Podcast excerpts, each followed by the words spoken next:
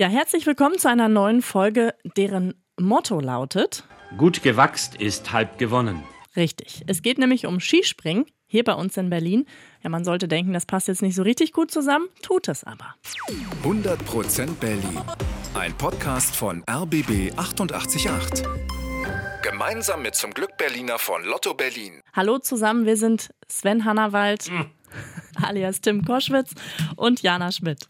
Bei uns gibt es ja immer cooles Berlin-Wissen to go und heute geht es um das Skispringen. Und man sagt ja auch immer, ne? Oberstdorf, Bischofshofen und dann kommen wir eigentlich wie von alleine Berlin. Ja. Mit richtigen Wettkämpfen, allem drum und dran. Zumindest war das damals mal so. Im Berliner Skiparadies am Teufelsberg im Grunewald gab es gestern bei strahlendem Sonnenschein noch einmal eine gut besetzte Veranstaltung. Ja, und vor allem auch mit dieser lustigen Musik hinten und vorne war. Aber warum ist diese Sportart aus Berlin verschwunden und gibt es heute noch Reste der Chance zu sehen? Das verraten wir euch jetzt. Ja, und wir beginnen im Jahr 1924 mit einem Mann namens Helmut Tornow.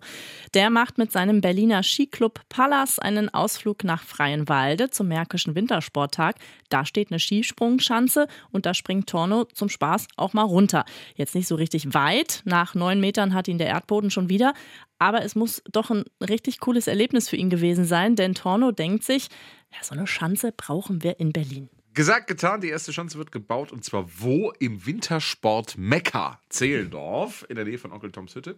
Da kommt die Chance hin und natürlich gibt es auch bald die ersten Wettbewerbe. 1929 kommen zu einem Springen 20.000 Menschen, ein Mega-Hype damals. Ja, so richtig weit gehen die Sprünge aber noch nicht. Der Schanzenrekord ist 18 Meter. Kleiner Vergleich, der Weltrekord im Skifliegen liegt heute bei 253,5 Metern.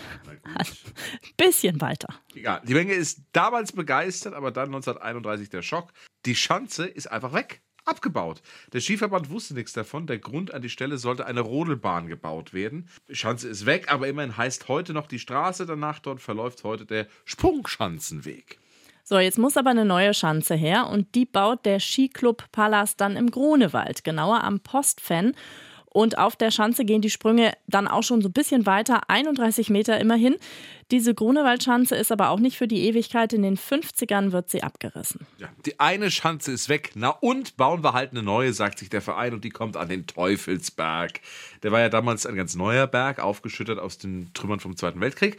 Und jetzt kommt auf diesen neuen Berg eben die Schanze. 1955 ist sie fertig, danach wird sie noch ein paar Mal umgebaut und dann in den 60ern geht es richtig los mit Mega-Wettkämpfen vor Tausenden von Zuschauern. Viele Berliner kamen gestern zur Sprungschanze am Teufelsberg im Grunewald. Sie sahen Sprünge in guter Haltung, ansprechende Weiten, aber auch einige gefährlich aussehende Stürze. Ja, Olympiateilnehmer starten sogar hier in Berlin und die Sprünge gehen jetzt schon bis zu 50 Meter weit. Es wird also so langsam. Aber dann, 1969, ist Schluss, das letzte Springen. Warum? Das hat Wolfgang Schley vom SC Pallas, also dem Berliner Skiverein, mal im RBB so erklärt. Es ging die äh, Skispringer aus und wir hatten das Problem gehabt, dass wir keine Fahrgenehmigung mehr haben und um so eine Schanze aufrechtzuerhalten, muss man mit dem Auto hinkommen. Hm, also kein Nachwuchs mehr der Verein durfte nicht mehr mit dem Auto direkt zur Schanze hinfahren. Das macht die Sache natürlich nicht einfacher. Im Laufe der Jahre verfällt die Anlage dann und wird 99 dann komplett abgerissen. Aber es gibt sie heute noch, die verborgenen Reste der Schanze. Sie stehen am Teufelsberg versteckt zwischen Bäumen und wild mit Gebüsch zugewuchert. Ein paar Trümmerteile vom Schanzentisch zum Beispiel. Diese Steine und Trümmer, sie sind die letzten Zeugen der Skisprungstadt Berlin. Was könnte das für Neujahrspringen werden hier bei uns in der Stadt? Ich muss ja sagen, ich habe ja so Respekt davor, dass die da immer so runterspringen. Aber bei 18 Metern hätte ich es vielleicht mal probiert. Ja, 18 Meter geht. 253 dagegen, nein, danke. 100% Berlin. Ein Podcast von RBB 888. Gemeinsam mit zum Glück Berliner von Lotto Berlin.